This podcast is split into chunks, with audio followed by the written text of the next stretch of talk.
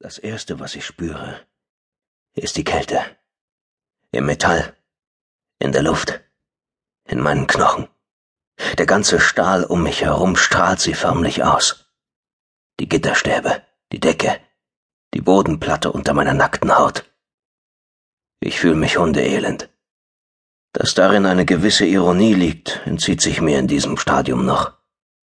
Schlotternd begleite ich meinen Geist bei seinem langsamen Auftauchen aus der Finsternis. Am Rand der Schwärze lauert nur noch mehr Kälte. Mehr Kälte und natürlich noch mehr Schmerzen. Allerdings bedeutet das auch, dass ich meinen Körper wieder bewusst wahrnehme. Obwohl es mir gerade lieber wäre, ich täte es nicht. Da ertönt in der Nähe ein Winseln, und endlich zwinge ich mich, die Augen zu öffnen. Durch die Gitterstäbe, die leicht verschwommen vor mir tanzen, sehe ich eine mittelgroße Promenadenmischung mit Schlappohren, halb Setter, halb Gosse. Wedelt zögerlich mit dem Schwanz, kommt jedoch nicht näher.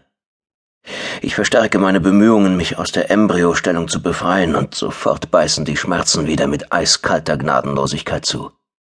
Doch sie helfen mir auch, mich zu erinnern. Manche Dinge haben eben schon immer ihren Preis gehabt. Wissen, Erinnerung, Identität. Indem ich die Schmerzen als Währung akzeptiere, erhalte ich Bruchteile all dieser Dinge, meiner Menschlichkeit, meines Lebens. Der Hund zum Beispiel.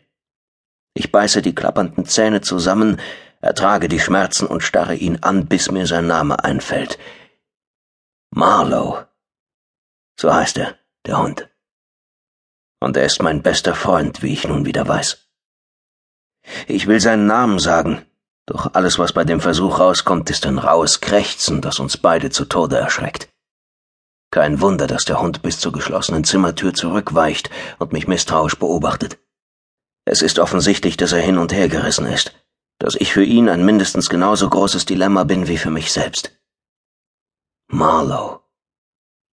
Ich klammere mich an den Namen und den Anblick meines verwirrten vierbeinigen Kumpels, und es hilft mir dabei, meinen Geist endgültig aus der gefrorenen Schwärze zu ziehen. Die Dunkelheit geht. Kälte und Schmerzen bleiben. Und die Erinnerungen werden mit jedem Herzschlag stärker, konkreter. Ich konzentriere mich ganz auf die Frage, wieso ich nackt in einem Stahlkäfig in einem fensterlosen Raum liege. Wieso der Hund hier ist, Marlow. Es dauert ein bisschen und geht wieder nicht ohne das kalte Stechen in meinen Gliedern, aber dann fällt es mir ein.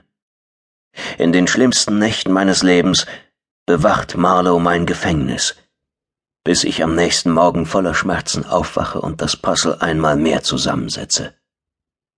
Die ganze Zeit dachte ich allerdings, dass die Schmerzen, die Teil des Puzzles sind, nicht mehr schlimmer werden könnten. Hätte es eigentlich besser wissen müssen.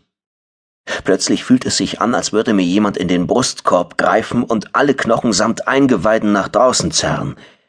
Ich krümme mich in dem kleinen kalten Käfig, stoße einen unmenschlichen Schmerzenslaut aus. Marlow bellt erschrocken. Na, mach schon, Kid, ertönt außerdem Dead Crows rauchige Stimme aus dem Off. Nicht, dass es mir was einbringt, mich ausgerechnet jetzt Halluzinationen an meinen Freund und Mentor hinzugeben. Dann ist es ebenso schnell vorbei, wie es angefangen hat.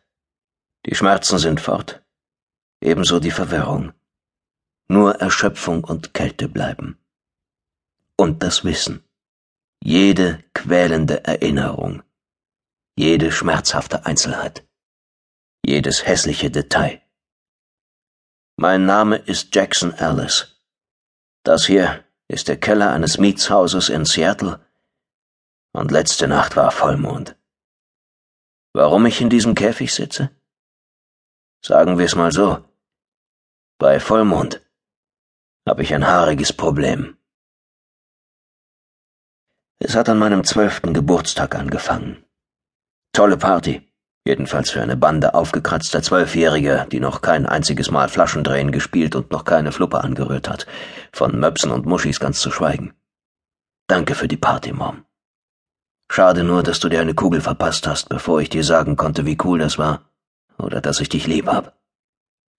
Schätze, die Schlafsäcke im Wohnzimmer, in das der Vollmond reinscheinen konnte, waren eine blöde Idee. Das Mondlicht hat nicht gerade das